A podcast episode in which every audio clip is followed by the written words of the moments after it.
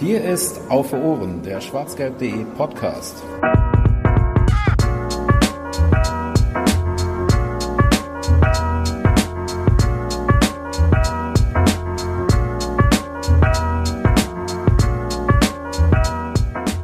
Ja, ja, ja, ja, heute frei. Ich liebe dich.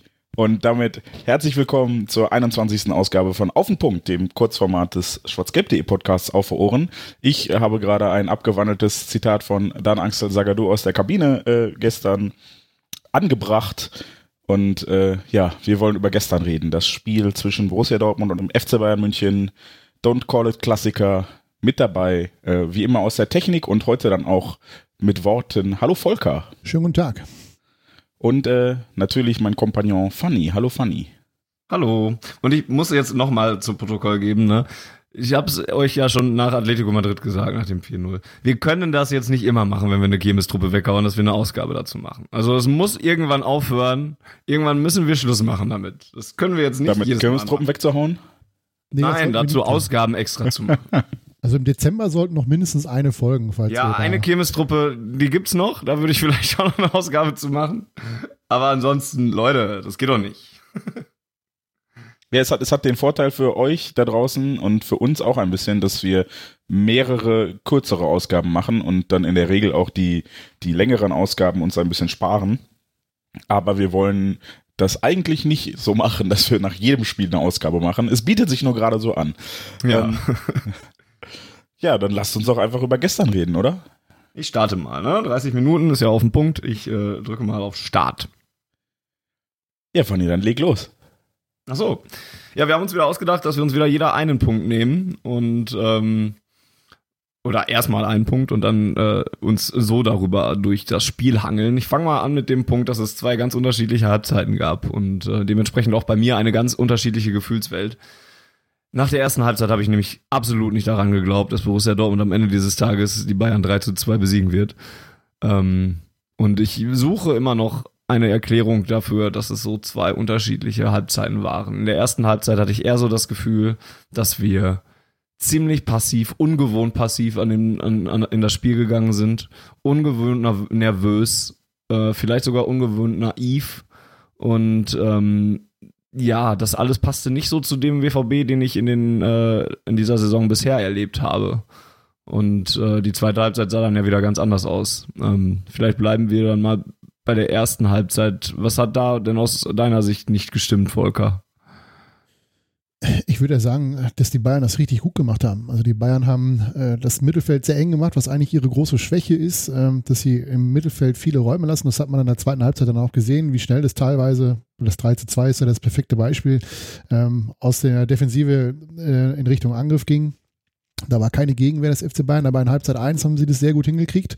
Sie haben äh, auch den Spielaufbau sehr gut verhindert, indem Müller und Lewandowski äh, quasi am Dortmunder Strafraum schon die beiden Innenverteidiger angegangen sind und das dann dazu geführt hat, dass es immer wieder lange Bälle gab, ähm, die die großen Innenverteidiger des FC Bayern gegen Götze und Reus dann sehr gut, äh, bis auf eine Szene, wo Hummels dann, glaube ich, den Fehler macht, in der ersten Halbzeit eigentlich sehr gut verteidigt haben.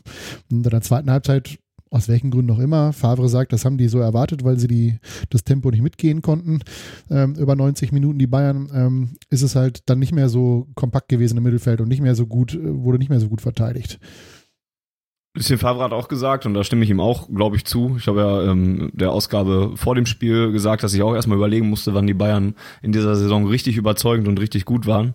Lucien Favre hat gesagt, dass er die Bayern auch in dieser Saison äh, schon lange nicht mehr so stark gesehen hat wie in dieser ersten Halbzeit. Und ich neige ihm da auch ähm, zuzustimmen. Ich weiß aber, dass Jens das wieder ein bisschen anders sieht, in Anlehnung an unsere Diskussion, die wir äh, nach dem Atletico-Spiel schon auf Twitter geführt haben, die wir in der letzten Ausgabe auch ein bisschen angerissen haben. Ähm, du fandest die Bayern auch gut, aber uns dann halt auch wieder schwach, richtig? Ja, also ich glaube, dass die Bayern gut waren, lag auch daran, dass wir schlecht waren und äh, nicht zwingend umgekehrt. Ähm, ich, ich fand uns zu Beginn des Spiels sicherlich auch äh, verursacht durch das, das hohe und das gute Pressing der Bayern. Die sind sehr aggressiv angelaufen. Ich hatte sie, ähm, ich will nicht sagen, ich hatte sie nicht so erwartet, weil ich schon befürchtet hatte, dass sie genau diese Einstellung endlich an den Tag legen. Ähm, aber sie haben es auch wirklich gut gemacht. Trotzdem haben wir ja A, zwei sehr gute Torchancen gehabt und B, ähm, auch einfach sehr unpräzise Pässe gespielt, ähm, uns nicht richtig bewegt, uns nicht sinnvoll bewegt. Und ich finde zum Beispiel auch die, die Kombination Weigel und Witzel habe ich, glaube ich, noch nicht einmal gesehen, dass die ein gutes Spiel zusammen gemacht haben. Also das passt einfach nicht, finde ich, weil, weil die beiden sich in der Regel auf den Füßen stehen oder wie auch immer. Und dann fehlt eine Anspielstation nach vorne und so haben wir es den Bayern dann auch sehr leicht gemacht, äh, während sie es sehr gut gemacht haben. Ähm, ja, unsere, unsere Pässe waren nicht, nicht präzise, ja, und alleine, dass wir diese zwei Torchancen, also es hätte nach 25 Minuten auch 2-0 für uns stehen können. Stattdessen macht Lewandowski halt das sehr verdiente Tor in, in der Phase des Spiels. Was übrigens extrem Welche? schlecht verteidigt gewesen ist. Also da, da ja. beide ja. Außen fand ich, beide Außen hatten in der ersten Halbzeit enorme Probleme, sowohl die äh, Combo Piszczek Zanzo als auch Hakimi Brun Larsen. Ähm, das, das 1-0 war im Prinzip folgerichtig. Ähm, Ribery kann völlig frei da irgendeinen so einen Querschläger fabrizieren ähm, und dann, äh, ich glaube, es ist Gnabry, der dann die Flanke schlägt zum, zum äh, 1 zu 0, der hat überhaupt keinen Gegenspieler. Ähm, Sky hat das in, in der Wiederholung ganz gut eigentlich analysiert. Das siebeneinhalb Meter Platz hatte äh, zwischen, äh, zwischen dem ersten äh, Angreifer oder Verteidiger des BVB und, äh, und halt Gnabry. Und das ist auf dem Niveau einfach viel zu viel. Dann steht Zagadou noch zu weit weg von Lewandowski. Ähm, ja, und dann so eine Mannschaft wie der FC Bayern München, bei aller Kritik, äh, die man da hat, die nutzen dann solche Möglichkeiten daneben halt, wenn man sie schon einlädt. Und ja, das hat dann folgerichtig zur glücklichen 1-0-Führung zur Halbzeit äh, aus unserer Sicht geführt, weil sie hätten eigentlich noch eins mehr machen können.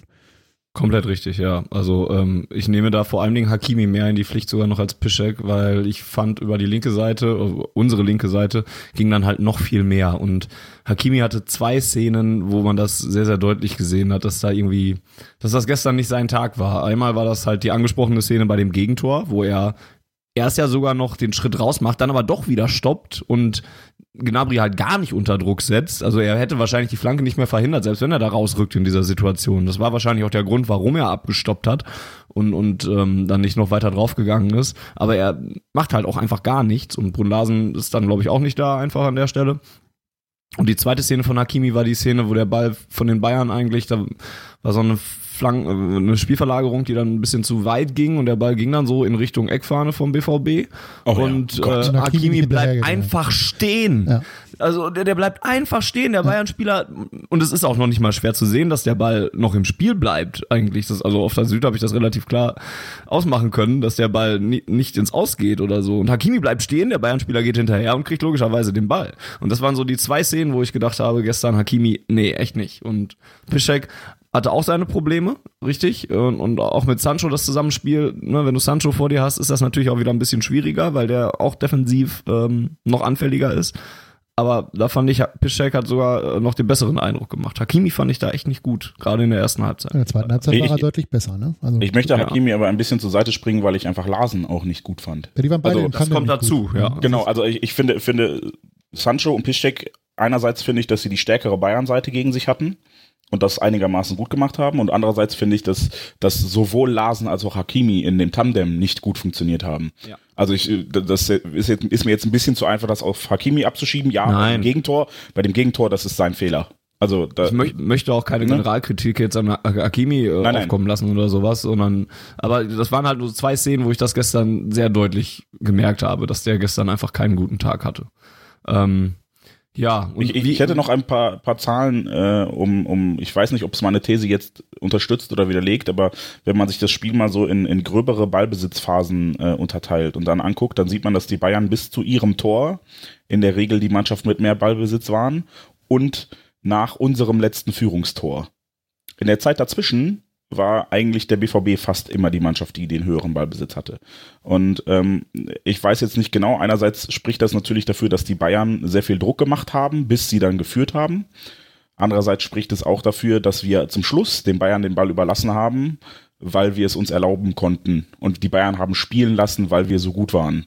Deshalb ähm, glaube ich, ja, ist das so eine Mischung aus Widerspruch und Beleg für meine These. Naja, übersetzt heißt das ja eigentlich so ein bisschen, dass die Mannschaft ähm, das Spiel gemacht hat, die den Ball halt hatte gerade. Ne? Das ist ja schon mal erstmal in der Bundesliga gerade mal im Vergleich zur letzten Saison ja erstmal eine interessante These, weil das ja auch nicht mehr vielen Mannschaften gelingt. Schöne Grüße Aber, nach Gelsenkirchen in der Statistik. Ja, auch. Ähm, aber auch an ganz viele Mannschaften, die einfach mit dem Ball ja auch nicht umgehen können. Ne? Und, und ähm, ja, und ich die Statistik unterstreicht eigentlich so die Wahrnehmung, die ich hatte, weil in, wie du sagtest, bis zu 0 zu 1 hatten die Bayern den Ball, weil sie Druck gemacht haben und haben daraus was gemacht. Dann haben sie ein bisschen lockerer gelassen. Wir hatten den Ball, haben Druck gemacht und ja, und das gerade unterstreicht es vor allen Dingen diese Sache, dass wir es erstmal in den ersten 30 Minuten den Bayern auch einfach zu leicht gemacht haben, weil wir zu passiv waren, weil wir den Ball gar nicht wollten, weil wir den Bayern den Ball überlassen haben und den dann halt auch in die Karten gespielt haben, ne? Und ja, dann eben am Ende hast du auch recht, dann hatten die Bayern zwar den Ball, aber ähm, der BVB hat es dann halt eigentlich ganz gut verteidigt. Ne? Klar war, hatte ich große Angst, dass wir uns noch den Ausgleich fangen, aber ähm, man hat es dann in der Abwehr halt besser gemacht und die Bayern haben es dann nur noch mit den längeren Bällen versucht, wie es dann halt am Ende eines Spiels dann halt doch wieder häufiger vonstatten geht. Andere Statistik vielleicht noch an der Stelle, ähm, unsere komplettierten Pässe waren bis zum Gegentor nur bei 75 Prozent und im restlichen Spiel danach weit über 80, während die Bayern bis zum Gegentor, also bis zum 1 zu 0, äh, 88 Prozent hatten und danach dann etwas unter unserem Wert lagen. Also ähm, das, das ist für mich dann auch wieder so ein Mischwert aus, wir machen es schlecht, unsere Pässe sind unpräzise und die Bayern pressen gut. Ähm, ja, ist etwas, was, was gegen Madrid schon ähnlich war und da finde ich halt, ich persönlich als Perfektionist finde es dann ein bisschen zu einfach sagen, der Gegner war halt gut äh, und bin froh, dass das Marco Reus und Lucien Favre nach jedem dieser Spiele, egal ob wir jetzt in Madrid verloren haben oder auch gestern glorreich gewonnen haben, gesagt haben, wir sind immer noch nicht da, wo wir hinwollen und das freut mich sehr für die langfristige Entwicklung der Mannschaft. Witzigerweise habe ich dir gegen Atletico Madrid noch widersprochen und würde dir jetzt gestern aber auch also mehr zustimmen, weil gestern fand ich uns dann halt auch einfach zu passiv. Bei äh, dem Auswärtsspiel in Madrid habe ich das noch ein Stück weit verstanden, weil Atletico da einfach so viel Druck auf den Ballführenden gemacht hat weil die einfach auch und das einfach so stark gemacht haben, nochmal eine andere Qualität, als die Bayern das ge gezeigt haben. Und, und wir haben es dann zu passiv gemacht. Gegen Atletico hatte ich zum Beispiel den Eindruck auch, gerade in der ersten halben Stunde, dass wir es ja auch noch eigentlich versucht haben und auch noch gut ins Spiel gekommen sind eigentlich. Und dann auf lange Distanz sind wir dann halt einfach an der Qualität äh, von Atletico äh, gescheitert. Und gestern würde ich dir da aber zustimmen. Ich würde immer noch sagen, dass die Bayern eine starke Leistung in der ersten Halbzeit gebracht haben aber dass es zumindest verhinderbarer gewesen wäre. Ne? Und dabei äh, lassen wir die Chance von Marco Reus, die er äh, zum Rückpass gegen Manuel Neuer nutzt, ja eigentlich noch äh, außen vor. Das hast du eben ja schon angedeutet, aber ja, da musst du eigentlich 1 zu 0 in Führung gehen. Also, wie er den dann nicht machen konnte, ist mir ein Rätsel. Ähm, aber vielleicht können wir mal zu meiner Ausgangsfrage zurückkommen, warum diese zwei unterschiedlichen Halbzeiten zu, zu, ähm, zustande gekommen sind. Hat denn da jemand eine Erklärung für? Was, was, was lief denn da so großartig anders in Halbzeit 2? Jens, du hast mir gestern zum Beispiel gesagt, äh, Julian dass du es mit einem, mit einem Namen erklärt hast. Dann führe es doch noch mal ein bisschen aus. Ja, ich habe ich es ja eben schon angerissen. Ich finde, die Kombination aus Witzel und Weigel funktioniert einfach nicht. Ähm, ich werde jetzt wahrscheinlich wieder dafür gehasst, dass ich Klopp einbringe, aber es gab unter, unter der Ära Klopp immer dieses Mittelfeld-Tandem, äh, das aus zwei unterschiedlichen Spielertypen besteht. Ein Jäger und ein Sammler quasi. Und äh, für mich sind Witzel und Weigel leider beides Sammler. Und dann fehlt ein Jäger. Ähm, deshalb funktioniert zum Beispiel Witzel und Delaney ganz gut, weil Delaney ein Jäger ist und Witzel ein Sammler. Ähm, und deshalb äh, funktionierte dann auch Witzel und Dahut besser, weil dann Dahut der Sammler wurde und Witzel den Jäger gegeben hat. Aber äh, Weigel war gestern für meine Begriffe sehr passiv, hat sich immer, immer im Deckungsschatten eines der Bayern-Stürmer aufgehalten. Also ist da nie, hat nie versucht, sich anzubieten, sondern ist immer hinterhergetrabt und hat dann tatsächlich auch den ein oder anderen Fehlpass in sehr sensibler Position gespielt. Ähm, das war nicht gut und das passte nicht für die Statik der Mannschaft. Es gab keine Verbindung zwischen der offensiven Dreierreihe oder der offensiven Viererreihe, wenn man sie so nennen möchte, und ähm, dem Defensivverbund der Mannschaft. Und da, dadurch gab es keine Entlastung. Es, die Bayern konnten immer weiter Druck aufbauen, weil wir den Ball nicht nach vorne gekriegt haben. Außer es haben mal irgendwie Götze und Reus geschafft, klein, klein den Ball durchzuspitzeln und dann abzugehen. Aber ähm, ja, die Verbindung nach vorne war einfach nicht da. Und da ist Dahut, der, der sich den Ball weit hinten holt, der aber auch weite Wege geht mit dem Ball, der tolle Pässe spielt, der eine gute Übersicht hat, einfach der bessere Verbindungsspieler als Weigel. Und das war für mich der gravierende Unterschied zwischen den beiden, zwischen den beiden Halbzeiten. Ist natürlich, also ist natürlich un, ein Stück weit unfair, das so auf Weigel abzuwälzen, aber es ist natürlich zumindest mal das erste Offenkundige. Ne? Der wird in der Halbzeit rausgenommen, in der zweiten Halbzeit läuft es besser. Noch dazu sprechen dann die Zahlen auch nicht unbedingt für Julian Weigel, der eine Passquote von 82 Prozent hatte und, und, und einen erfolgreichen Zweikampf geführt hat im ganzen Spiel. Ich würde es nicht alleine auf ihn runterbrechen, aber ich glaube schon, dass es eine Rolle gespielt hat. Ich, ich, ich will an der Stelle auch gar nicht Julian Weigel für ja, seine ja. Leistung kritisieren. Ähm, ich weiß nicht, in welchem Artikel es stand, da sprach jemand von Vertucheln. Also äh, ja, nicht die beste Zeit Mannschaft auf den Platz stellen, sondern äh, irgendeine coole Idee haben und die Idee hat halt nicht funktioniert. Also da, da muss Favre sich dann im Zweifel auch mit für verantworten, warum er denn dann diese Kombination aufgeboten hat. Absolut, ähm, ja. Ich würde es anders als Jäger und Sammler nennen oder so, weil ich würde es eher einen Kämpfer nennen und einen spielerischen Spieler, der da, der da agiert. Witzel ist so ein Stück weit tatsächlich beides.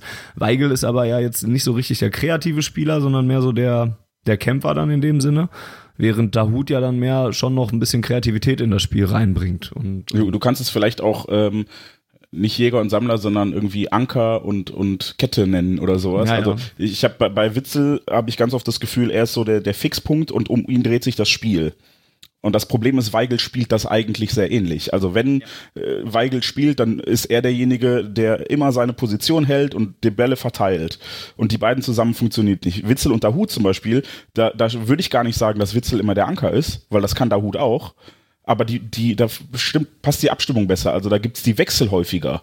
Aber Weigel kann diese, diese Kette-Funktion, diese Verbindung nicht spielen. Und dann muss Witzel das immer machen und dafür ist er in dem Bereich auch nicht gut genug. Also, dass er das kann, hat man ja zum Beispiel bei dem großartigen Führungs- und Siegtor dann gesehen. Da war er ja glasklar Kette und nicht Anker. Aber ähm, ja, die, die Abstimmung zwischen Dahut und Witzel passt halt deutlich, deutlich besser als Weigel, der mhm. wirklich nur Anker ist. Der kann nichts anderes. Ähm, ja, und deshalb war das für mich nochmal, ohne Julian Weigel, der sicherlich auch keinen guten Tag hatte gestern, aber darum geht's gar nicht, sondern äh, ich fand einfach Spielsystem, taktisch hat das nicht funktioniert, die beiden zusammen. Und das ist auch etwas, was ich jetzt in keinem der Spiele, wo ich die beiden zusammen gesehen habe, irgendwie mal sagen würde, dass ich sagen würde, boah, die haben aber gut zusammen harmoniert, sondern das ist eher so eine langfristige Beobachtung. Ist Weigel vielleicht dann in der, also du sagst ja selber, dass es Spieler gibt, die beides sein können. Ist Weigel dann vielleicht ein bisschen zu limitiert derzeit für den BVB-Quader, weil er halt nur eine von diesen beiden Rollen spielen kann? Wenn ich mir die drei Alternativen, Dahut, Witzel und Delaney angucke, vermutlich ja. Mhm. Weil Delaney vielleicht noch am ehesten nur Kette kann. Mhm. Also den finde ich als Anker manchmal auch ein bisschen zu wild.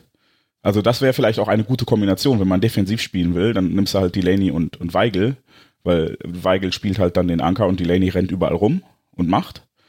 Ähm, also das, das würde vielleicht funktionieren und Witzel, Dahut können halt beide beides ganz gut. Aber ähm, ja, also ich würde jetzt nicht sagen, er ist zu limitiert, ähm, aber in der Abstimmung mit den anderen passt das aktuell so nicht. Was lief in der zweiten Hälfte denn jetzt so viel besser, Volker? Ja, sie kommen raus aus der Kabine und man merkt sofort, dass sie ein ganz anderes Zweikampfverhalten an den Tag legen. Also das war, finde ich, war extrem offensichtlich, dass das sofort richtig Dampf in den, in, der, äh, in den ersten Minuten war. Ähm, ich weiß gar nicht, ob es vor dem Elfmeter schon eine erste Strafraumsituation gab. Das habe ich jetzt ehrlich gesagt nie auf dem Schirm. Ähm, aber äh, wenn du natürlich kurz danach, nach dem Halbzeitpfiff, einen Elfmeter zugesprochen bekommst, ähm, den die Bayern nie gegeben hätten, äh, laut deren Aussage. Komischerweise, wenn so eine Ribéry sich aber genauso Bauch. einfädelt, dann sind sie alle dafür und sagen, das ist ein klares, klarer Elfmeter. Ne? Ähm, Neuer macht halt den Fehler, er überlegt eine Sekunde zu lang, ob er hingehen soll oder nicht und dann geht ja. er hin und dann ist er zu ja. spät. Punkt. Deswegen habe ich mich auch bei Twitter bei ihm bedankt, weil das war eiskalt sein Fehler. Ähm, wenn er da nicht hingeht oder wenn er eine Sekunde eher rennen geht, hat er den Ball und dann kann Reus nichts mehr machen. Ja. Ähm, aber da, da war Borussia einfach aus der Kabine heraus mit einem ganz anderen Zweikampfverhalten, mit einer ganz anderen Körpersprache auch ähm, in den Zweikämpfen und äh, es ging halt viel zielstrebiger nach vorne. Natürlich auch, weil die Bayern dann eben halt entsprechend die Lücken gelassen haben worüber man da jetzt natürlich streitet, woran es liegt. Favre und Akimi sagen, äh, nee, nicht Akimi, sondern Kanji sagen, ähm, dass sie darauf spekuliert haben, dass die Bayern das Tempo nicht hochhalten können über 90 Minuten. Hummels sagt, das stimmt nicht. Da haben sie den gefragt, der nach 20 Minuten in der zweiten Halbzeit runter musste, weil er erkältet gewesen ist und gegen Sancho aussah wie ein D-Zug in den ICE. Das war so schön. Ich möchte davon, Aufruf an die Hörer. Ich habe immer noch kein Gift davon, aber ich möchte ein Gift davon, wie Sancho Hummels einfach davon rennt. Das ist so toll. Ich habe es mir schon mehrfach angesehen. Das ist toll. Aber für mich, um, um die zweite Halbzeit zusammenzufassen, sind es zwei entscheidende Punkte, die dazu geführt haben, dass der BVB das Spiel noch gewonnen hat, obwohl ich das eigentlich nicht mehr für möglich gehalten habe, äh, auch nach den großen vergebenen Torchancen in der zweiten Halbzeit. Es einmal, dass äh, Lucien Favre in der Lage ist, taktisch etwas umzustellen, sowohl im Spiel als auch in der Pause, ähm, dass er einfach auch die Mannschaft motivieren kann, äh, trotz einer miesen ersten Halbzeit äh, sich nicht aufzugeben. Das hat er ja auch äh, in seiner Pressekonferenz gelobt, dass die Moral einfach unglaublich gut ist in der Mannschaft, dass sie immer daran glaubt, das Spiel noch gewinnen zu können. Ähm, und der zweite Punkt ist für mich Marco Reus. Also wie der Antreiber ist, wie er das Publikum animiert, wie er halt auch äh, ja, die, die dicken Chancen nicht macht und die unmöglichen Dinger dann doch reinmacht. Also je komplizierter es geht, umso höher ist die Wahrscheinlichkeit, dass Marco Reus den Ball ins Tor haut. Ähm, ist ihm vielleicht zu einfach, den aus fünf Metern reinzuschieben. Dann nehme ich ihn halt lieber direkt aus knapp 16 Meter und dann ab ins lange Eck. Den Ball, den er macht, hat, hat einen Expected Goals Wert von 0,07. Ja, der ist halt auch super schwierig, ne? Also ja, ja. Ja, und das sind halt so, also gerade Marco Reus ist, ich habe es ja gestern auch geschrieben, ist für diesen Verein und für die Mannschaft aktuell einfach unersetzlich ähm, auf Holz geklopft, dass er sich nicht verletzt in dieser Saison.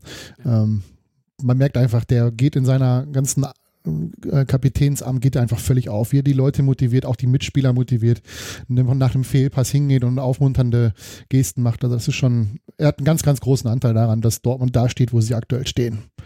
Ja, Marco Reus ist absolut der Knaller. Also es ist ja echt, es ist ein Traum, dem zuzusehen, nicht nur beim Fußballspielen, weil er das einfach sehr gut kann, meistens, wenn er nicht gerade aus einem Meter dann den Ball noch vertändelt, ähm, sondern auch, wie du sagst, dieses Anpeitschen, ne? immer wieder die Zuschauer oder wie er es nach dem Tor macht. Es ist auch ein richtig geiles Bild, wie er den Elfmeter da in die Reihe, in, ins Tor drischt und ähm, den ja auch erstmal sehr sicher reinmacht ne? gegen Manuel Neuer. Das äh, hat man auch schon anders gesehen von anderen Spielern und ähm, dann mit dem Ball vor der Süd steht und die weiter noch anstachelt und alles.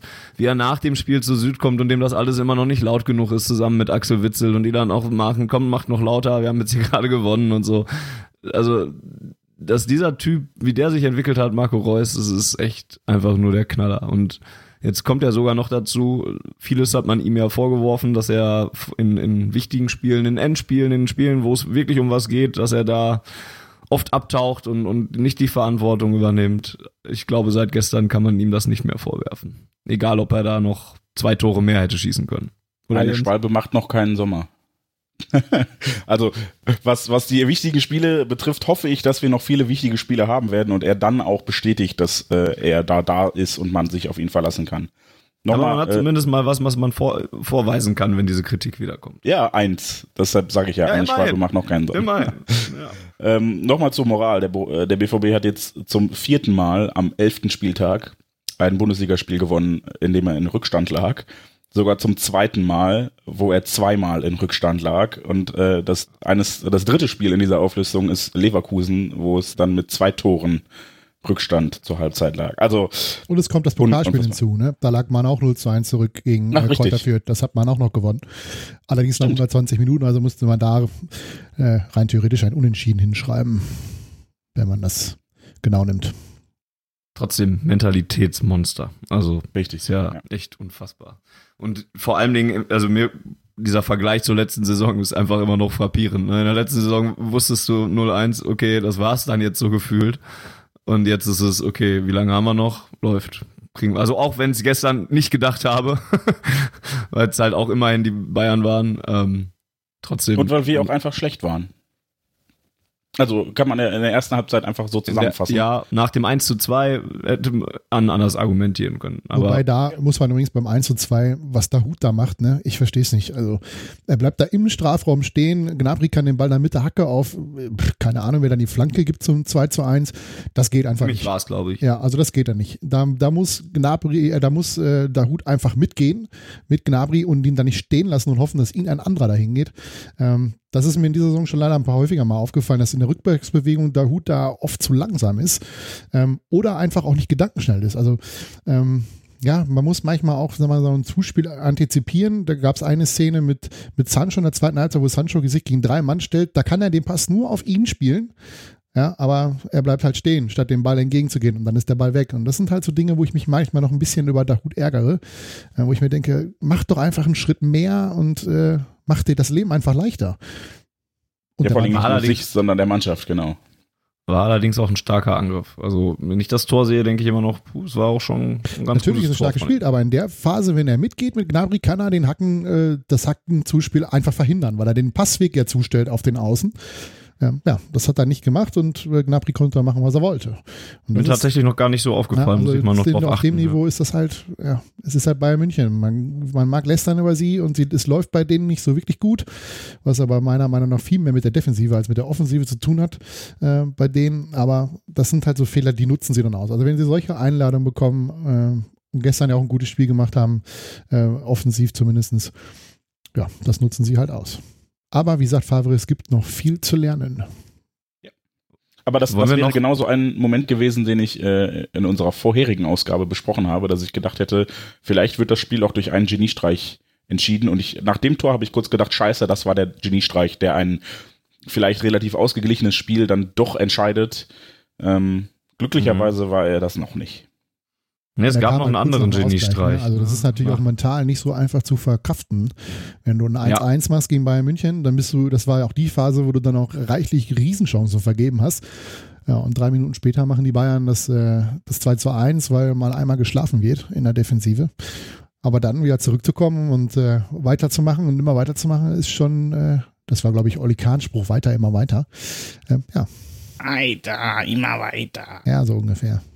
Jetzt haben wir noch gar nicht über das 3-2 gesprochen, das sollte aber auch noch gewürdigt werden, weil das auch einfach ein komplett geniales Tor war, ne? von Anfang bis Ende. Also Sancho holt sich den Ball da gegen Ribery was, glaube ich, und, und wie es sich dann entwickelt, ne? dieser Ball, also erstmal dieser Einsatz von Sancho, den fand ich schon richtig stark. Der Pass von Witzel auf, auf Alcázar oder erst noch Reus Weiterleitung mit der Hacke, die war ja auch noch nicht minder genial.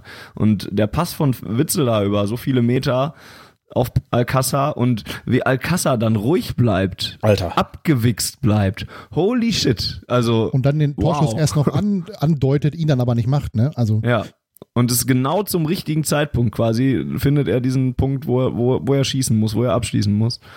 Das war so ein fantastisches Tor auch, wo du auch nochmal unterstrichen gekriegt hast, wie, wie stark Alcázar ist. Ne? Auch wenn er jetzt gestern nicht von Anfang an gespielt hat können wir jetzt auch schon fast drüber reden, ob er vielleicht ein besserer Joker als Startelf-Spieler ist, aber ähm, zumindest für seine Quote ist es besser. ja, das stimmt. Aber das war einfach ein geiles Tor. Unfassbar. Ja, ich, ich hatte ein bisschen Angst in der Situation, weil wir hatten ja vorher, glaube ich, eine, eine Szene, da Reus erst den Ball quer bekommen. Nee, es war vor seinem Tor noch. Ähm, und dann gab es noch eine Szene, da wurde so ein, so ein, auch so ein Querpass von, von rechts. Da gab es einen Schuss in der Mitte. Ich konnte das dank Fahren nicht ganz so gut erkennen, aber dann hat Boateng ihn, glaube ich, von der Linie gekratzt. Das war das und Ding von Reus, ne? Ja. ja. das war das Ding von Reus, genau. Ja, genau. Danach hat Reus noch einen das drüber war geschossen. nicht Boateng, sondern Kimmich, der den Ball von der Linie ah, okay. geholt hat. Okay. Mhm. Ja, äh, Wo Reus, gar nicht so viel für kann in der Situation, muss ich sagen, nein, weil da nein, nein. hat er Pech gehabt. Das, das worauf, danach war viel schlimmer. worauf ich hinaus will, ist, dann hatte äh, Alcázar noch mal so eine Szene und steht halt drei Meter vorm Tor. Neuer liegt schon irgendwo und er stoppt den Ball, weil mhm. er ihn an Boateng vorbeischießen will irgendwie, statt ihn einfach direkt reinzuschieben. Und Boateng grätscht ihn dann vom Fuß im Fünfer oder sowas. Ja. Und äh, genau nach der Szene hatte ich Angst, boah, bitte, jetzt wichse ihn doch einfach rein und verzöger nicht noch, nicht schon wieder zu lang. Und dass er ihn dann genau perfekt verzögert hat. Also wirklich so lang, dass Neuer runter war, aber nicht so lang, dass Neuer ihn gekriegt hat das war natürlich dann, also ein richtig, richtig gutes Tor. Ich hatte nur echt Schiss, dass er den nicht macht, nachdem er den gegen Boateng schon verloren hat, wo ich gedacht habe, ey, heb ihn einfach nur flach, also nicht flach, aber heb ihn leicht über Boateng und der Ball ist drin. Du brauchst ihn nicht stoppen, aber er stoppt ihn und dann kann Boateng klären. Ähm, ja, also in der zweiten Halbzeit haben wir auf jeden Fall mannigfaltige, sehr gute Torchancen vergeben, so dass ich dann bei den Toren, die wir gemacht haben, sehr glücklich war, dass wir sie doch noch gemacht haben. Da warst du sicherlich alleine bei den Toren, dass, ja, du sehr glücklich auch, warst. Führt dann auch dazu, dass Borussia Dortmund am Ende den, den höheren Wert bei den Expected Goals hat von 2,56 im Vergleich zu Bayerns 1,86, die ja dann auch nochmal zwei Tore gemacht haben. um vielleicht das Spiel dann nochmal komplett zu machen und kurz über die 96. Spielminute zu reden.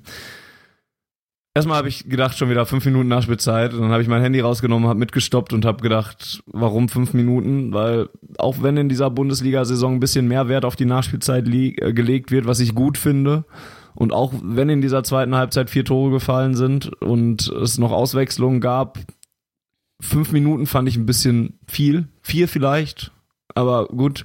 Und dann fällt Äh, dieses drei. es ist, du, du kannst es dir ja kurz zur Nachspielzeit ein bisschen zusammenrechnen. Für jedes Tor eine halbe Minute sind wir bei Ja. zwei. Für jede Auswechslung eine halbe Minute sind wir bei vier. ja, ja, komplett. Ein Elfmeter.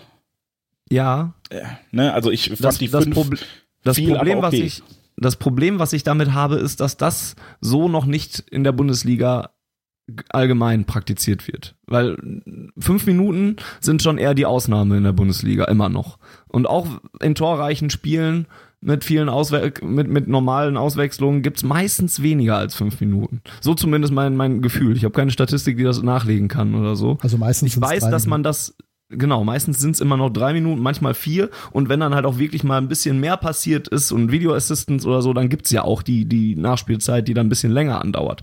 Aber all das gab's letzt, gestern halt nicht. Ich, ich kann mir das äh, ähm, rechtfertigen für dieses Spiel. Aber dann möchte ich das bitte auch immer haben, weil wenn ich wenn ich das nur einmalig so gerechtfertigt kriege, dann fühlt es sich nicht richtig an. Und ist auch am Ende halt scheißegal. Aber vielleicht kannst du ja, Jens, du standst ja auch nochmal auf der Südtribüne. Er hat davon Spiel nichts ja noch- gesehen, hat er gesagt. Ja, aber vielleicht hat er da ein bisschen was gesehen und was von mitgekriegt. Vielleicht kannst du deine Gefühlswelt in dieser 95. Minute, als Lewandowski dann das 3 zu 3 macht, die Bayern-Spieler noch auf den Platz rennen und sich schon freuen. Äh, wie, wie, wie ging das in deinem Kopf vor? Danach sage ich dann mal, wie das bei mir war. Ähm, ich, ich fand es in dem Moment, es war vor allen Dingen Erleichterung. Also es, die Bayern hatten ja vorher schon einmal ein Abseitstor geschossen und da gab's, da, da war, glaube ich, die Befürchtung, dass das Tor war größer, weil nicht zuerst der Blick Richtung Fahne ging, sondern erst Scheiße, verdammt und dann oh die Fahne.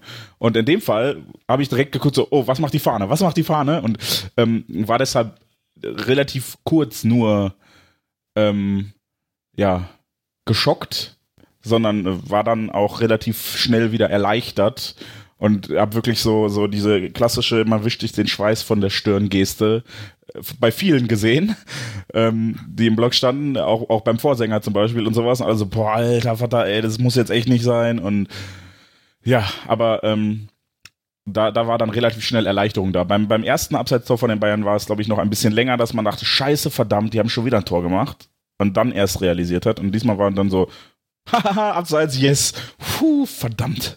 Das war, Das war bei mir, das war bei mir witzigerweise komplett andersrum. Ich habe das sofort bei dem, bei dem Ausgleich habe ich das echt schnell, oder bei dem, bei dem Ausgleich, bei dem ersten Abseitstor habe ich es echt schnell gesehen. Da habe ich echt gar, da habe ich mich gar nicht geärgert, großartig.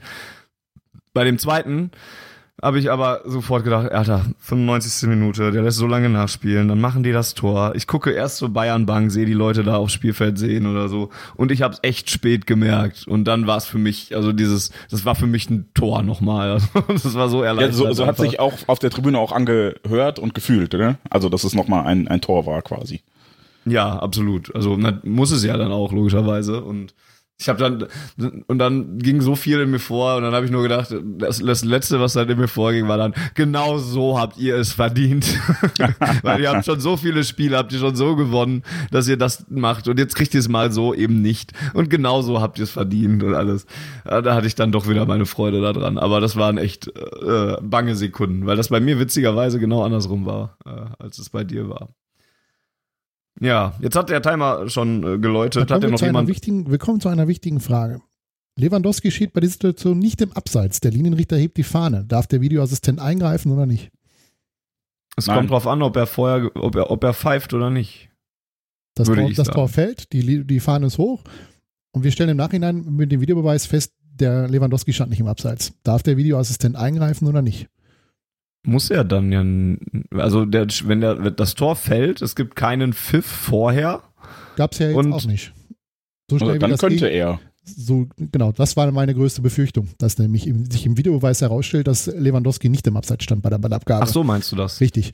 Ähm, ja, könnte er schon. Also, wie gesagt, das Entscheidende ist ja, ob der, wenn der Schiri vorher gepfiffen hätte und, und, und der Ball reingeht, dann ist es ja, so wie wir es in letzte Saison gegen Köln erlebt haben, das war ja das Paradebeispiel dafür, ähm, da hätte es ja dann eigentlich äh, dann wäre es keine Möglichkeit mehr gewesen. Ja, ich war mir da nämlich unsicher, deswegen habe ich lange, lange geguckt, bis es endlich, äh, ich kann mich dann ja umdrehen und in den VIP-Bereichen, wo mich sehr viele Bayern-Fans sehr viel Bier ausgeschüttet haben nach diesem Tor. Schönen Grüß an Herrn Rummening und an Herrn Hönes. Ne, wir leiden auch darunter. Ja, dann habe ich gesehen, dass Lewandowski ihm halt doch, doch 1,3 Zentimeter am Abseits stand. Und äh, ja, da war sehr große Erleichterung, dass das Tor nicht gezählt hat. Ich fühlte mich dann ein bisschen wie der Feuerwehrmann auf dem tollen Bild, was man in der Wiederholung bei The Zone sehen kann. Das, ich liebe äh, das. Ja, der das sehr genossen hat, dass der Linienrichter die Fahne gehoben hat. Ja. Also auch ganz, also es sind so, so viele schöne Bilder, die dann auch einfach grassieren darum. Dieses, die rummenige Bierdusche und alles. Und dieses, dieser Feuerwehrmann, das, ha, es ist so schön. Es, ist, es fühlt und, sich so schön die Gesichter, an. Die Gesichter im, im Gästeblock in dem gleichen Bild, wo der Feuerwehrmann zu sehen ist, wie sie, der eine jubelt noch, der andere ist schon total aggro, der andere ist noch, keine Ahnung, total ungläubig. Das sieht sehr lustig aus. Oh, da ich immer auf den Feuerwehrmann achte ja. und mich freue, den zu sehen, muss ich, habe ich, hab ich das noch nicht so wahrgenommen. Sind schon dazu übergegangen, den Linienrichter zu bepöbeln. das sieht sehr lustig aus, ja. Es ist, halt, ja, es ist generell ein eine, Sonntag. Eine, eine gute Frage, Volker, ähm, was denn passiert, wenn eine falsche Entscheidung gefällt wird, die nicht zurücknehmbar ist in der Situation beim Videoassistenten. Ich glaube, das ist eine der großen Schwächen, dass wenn eine falsche Abseitsposition entschieden wird, man das nicht umkehren kann. Anders als andersrum. Ähm, Deswegen ja. ist ja auch eigentlich so diese Marschroute, das, das, oder so sollte es ja eigentlich sein, dass man erst noch wartet, bevor ähm, das Abseits aktiv vom Linienrichter angezeigt wird. Ne? Also eigentlich wartet man erstmal, geht, oder man könnte warten, hier war es ja nicht so, aber man könnte warten, bis der Ball ins Tor geht, dann könnte man die Fahne hochheben. Dann ist, dann bist du auf der sicheren Seite, weil dann kannst du sehen, okay, es war Abseits. Und dann kann Köln auch alles machen. Die können das aberkennen, die können sagen, nee, war doch richtig und so weiter. Und du bringst dich halt nur in Gefahr, wenn vorher ein Pfiff ertönt, ja eigentlich.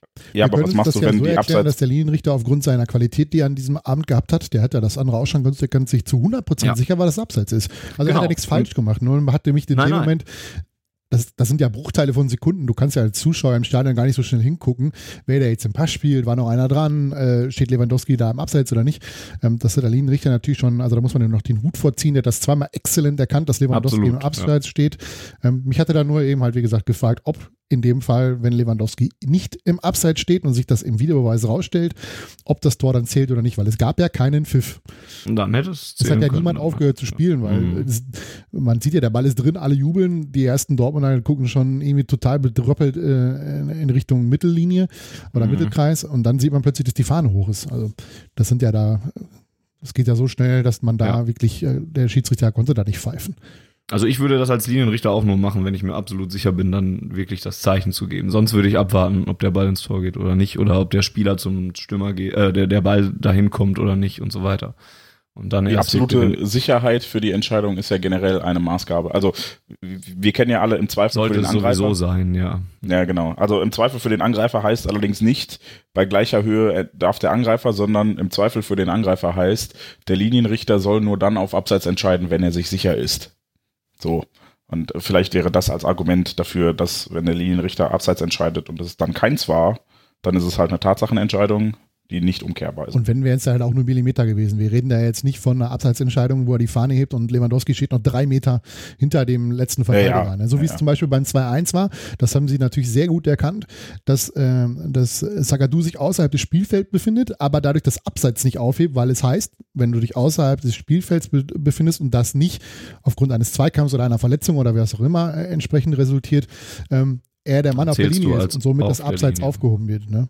Und Zagadou ist ja da jetzt nicht, äh, sagen wir mal, umgehauen worden und gezwungen worden, nach außen zu gehen. Ähm, von daher, das haben sie sehr gut erkannt.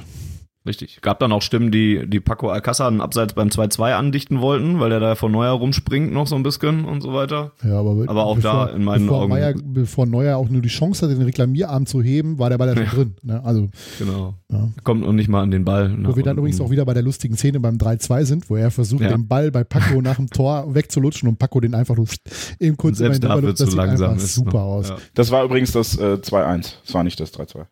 Wo Paco das macht? Ja, das war nach Reus Tor. Okay. Da, ja. ju da jubelt Paco nämlich, ist auch ziemlich geil, wenn man sich das nochmal anguckt. Er jubelt schon, bevor der Ball an Neuer vorbei ist. Also Paco läuft ja diagonal quasi weg von Reus und er hat die Arme schon oben, bevor der Ball an Neuer Ja, und vorbei bei- ist. beim Und das- 3-2 rennt, rennt Paco ja auch in die, in die andere Richtung. Also Genau. er rennt ja Richtung Ja. Westtribüne, nicht Richtung Osttribüne.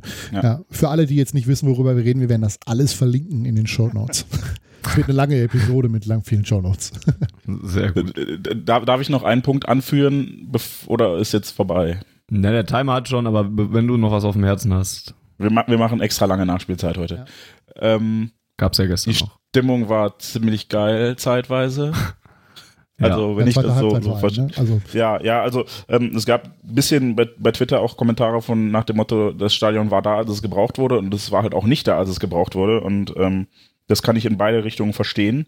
Ähm, es ist halt immer ein Wechselspiel zwischen Spielfeld Ja. und Tribüne und ich kann jeden verstehen, der nach dieser ersten Halbzeit jetzt äh, sich nicht aufraffen konnte, alles aus sich rauszuholen, weil du einerseits bist du super angespannt, wenn der Gegner dauernd an deinem 16er bist und kaust mehr Fingernägel, als dass du brüllen kannst. Und andererseits hat die Leistung in der ersten Halbzeit auch nicht viel Anlass dazu gegeben, diese Mannschaft nach vorne zu brüllen. Also da wollte man die natürlich. Nervosität ist einfach auch so ein bisschen übergesprungen. Ne? Also man hat gemerkt, die Dortmunder sind ein bisschen nervös und so und dann wurde ich auch nervöser und ich habe mich dann auch schwer getan, da richtig jetzt Gas zu geben, äh, muss ich dann auch ehrlich sagen. Und dann, wie du, ich sehe das genauso wie du. Das ist so ein Wechselbad. Manchmal muss man die Mannschaft auch zwingen dazu. Das ist aber halt auch erstmal nicht leicht als Tribüne. Ähm, und aber das ist halt ein Zusammenspiel tatsächlich. In der zweiten Halbzeit, wo Borussia dann ja aufgespielt hat und das Stadion gemerkt hat, hier geht was, da war das Stadion dann aber auch direkt da. Ne? Und es war auch Genau. einfach unfassbar laut in manchen Szenen. Also wow. auch nach dem Rückstand, ne? also nach dem 1 zu 2. Ähm, Ja. ist man, hat man halt immer noch das Gefühl gehabt, okay, da geht trotzdem noch was. Ähm, und da war das Stadion halt immer noch da. Und äh, das ist auch ein großer Unterschied zu, zu, zum letzten Jahr, dass auch das Publikum den Glauben daran hat, dass diese Mannschaft etwas umkehren kann, was, was äh, oder mit Rückschlägen umgehen kann, was sie im letzten Jahr überhaupt nicht konnte. Und äh, ja, ist doch schön. Deswegen geht Ja, man ja. ins Stadion. Diese ganze, äh, ja, man, es gibt ja nur ganz wenige Spiele, wo diese, ja, dieses Gefühl, wenn du ins Stadion gehst, halt dieses, dieses elektrisierende ist. Ne? Du merkst es von Diese Saison schon so ein ja, paar. es gibt, ja, aber zum Beispiel, was, was bei Bayern halt immer wieder ist, und das hast du eigentlich nur beim Derby und hast du gehabt beim ersten Spiel von, äh, von Leipzig in Dortmund, dass halt der Gegner gnadenlos ausgepfiffen wird in den ersten Minuten. Dass es echt schon fast wehtut, wenn du, wenn du dir das über mehrere Minuten lang anhören musst auf der Tribüne. Ähm, das Meine Frau halt so- stand neben mir, die hat sich tatsächlich die, Ja, die das sind halt Ohren so Dinge, die- zugehalten. ist ja auch logisch, dass es das nicht gibt bei einem Heimspiel gegen den SC Freiburg, wo alle nur, da gehst du ja rein und denkst, okay, du musst das Spiel gewinnen. Du bist der große Favorit. Und wenn du das Spiel nicht gewinnst, dann hast du, eine, du hast halt eine andere Erwartungshaltung als bei so einem Spiel auf einem anderen Niveau. Und das, hast vor allen Dingen auch eine ganz andere Abneigung. Ne? Also die ja, Bayern, natürlich, das kommt auch noch äh, hinzu. die Bayern ne? oder die Blauen willst du auch verlieren sehen. Da geht es nicht nur darum, dass du gewinnst, sondern dass die anderen verlieren sollen. Und das ist bei Freiburg oder Augsburg drauf geschissen. So, ne? Also wollen euch verlieren. Und es ist halt nichts Besonderes. Ne? Also Freiburg ist halt 0815. Ja, die, und da hat jeder die Erwartungshaltung, dass wir die zu Hause einfach 2-3-0 weghauen. Ja, und wenn Bayern kommt und Bayern spielt stark und du hast trotzdem, äh, oder du spielst noch schwach und dann kommst du so zurück in der zweiten Halbzeit, ähm, gewinnst das Ding so, wie du es gewinnst. Also es war ja genau das, was Max in der Vorschau nicht haben wollte, nämlich ein Sieg über des BVBs, über den er sich ärgern musste. Ich finde es übrigens ganz er- gut, dass wir solche Spiele spielen. Ich werde ein 3-0 langweiliger gewesen irgendwie. so rein von der Ich habe Max danach ja noch gefragt, um das äh, nochmal kurz zu erwähnen. Ich habe Max ja dann gestern nochmal danach gefragt. Ich habe mich echt, ich hatte echt schlechtes Gewissen, ihn zu fragen, weil ich auch eigentlich echt nicht so darum äh, ähm, bruckeln wollte in der Wunde. Ich habe ihn dann gefragt, ob es so ein Spiel war. Er sagte eigentlich nicht. Er hat sich mehr so darüber geärgert, weil ähm, weil es ein Spiel war, wo, wo, wo sie nicht direkt dran waren, sondern wo man einfach gesehen hat, das war die bestmögliche Bayern-Leistung und es hat trotzdem nicht gereicht. Das hat ihm viel saurer aufgestoßen und das habe ich auch von vielen Bayern-Fans dann sogar gelesen, was auch nochmal viel aussagt über die aktuellen ähm, Verhältnisse die sich auch noch schnell ändern können, womit, man, womit ich immer noch sehr vorsichtig bin. Aber es stimmt schon eigentlich. ja, jetzt nutze ich das als König der Überleitung direkt mal. Ähm, wenn ihr hören wollt, was Max und natürlich auch unser Boris zu diesem Spiel äh, zu sagen haben, dann möchte ich euch die nach uns folgende Schlusskonferenz des Rasenfunks ans Herz legen, äh, wo dann auch ein Schwerpunkt über Borussia Dortmund dabei sein wird und mit Sicherheit auch das gestrige Spiel besprochen wird. Also falls ihr nach unserer kleinen Ausgabe jetzt gerade hier immer noch nicht genug habt, hört euch den Rasenfunk mit Max und unserem Boris an. So ist es. Und dann machen wir ein Schleifchen dran an dieses äh, wunderbare fast schon Weihnachtspaket im Weihnachtspulli vom BVB und ähm, sagen, wenn ihr schwarzgelb.de unterstützen wollt oder auf Ohren unterstützen wollt und uns helfen wollt, regelmäßig anfallende Kosten zu decken, dann könnt ihr das tun auf Steady, indem ihr uns da unterstützt. Alle Informationen gibt es auf schwarzgelb.de slash unterstuetzen, unterstützen mit UE und dann sei nochmal auf die nächste Ausgabe von uns äh, hingewiesen. Das wird dann ein Auf Ohren, ein bisschen ausführlicher mit den Leuten von äh, vom Twitter-Account BVB Jugend, die sich sehr gut mit der Jugend des BVB auskennen und deswegen äh, wollen wir da mal ein bisschen drüber reden, denn auch die ist ja interessant. Unter anderem gibt es da ja so einen gewissen 13-Jährigen, der die U17 Bundesliga in Grund und Boden schießt. Und da werden wir dann äh, am Dienstag drüber reden. Das erfahrt ihr also auch im Laufe der kommenden Woche. Dann ist Länderspielpause und dann schauen wir mal, wie wir dann so weitermachen. Ja, eine Länderspielpause, die wir gut gebrauchen können, weil ich kann nicht mehr solche Spiele andauernd gucken. BVB, gibt es irgendwann Medizin mit euren Eintrittskarten? Bitte? Äh, und die die Mannschaft, glaube ich, auch ganz gut gebrauchen kann, wenn ich mir so die letzten Leistungen angucke. Das war teilweise schon ein bisschen müde und äh, ja, kommt zur richtigen Zeit, diese Pause. Also gute Erholung an euch alle. Genießt noch diesen Sonntag und ähm, die kommende Woche. Ich habe mir schon rausgelegt, was ich morgen in der Schule anziehe. und freue mich darauf, einigen Bayern-Schülern unter die Augen zu treten. Den BVB-Weihnachtspullover? Ne, den traue ich mich noch nicht. ich habe da so eine recht neutrale Jacke, unter der man gut auch ein T-Shirt, äh, ein Trikot anziehen kann und dafür habe ich mich dann entschieden. Und hm. dann schauen wir mal. Ja, und ich sage dann schon mal äh, Tschüss und bis nächste Woche.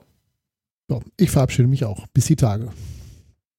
Da Fanny es nicht gesagt hat, abonniert uns bei iTunes, bei YouTube, wo auch immer, Spotify, Podcatcher, keine Ahnung was. Erzählt all euren Freunden davon, was für tolle Typen wir sind und wie gerne ihr unsere Diskussion hört. Und wenn ihr Feedback habt, podcast.schwarzgelb.de oder Twitter at Ohren. Und dann genießt die Länderspielpause als unangefochtener Spitzenreiter der Bundesliga. Der BVB.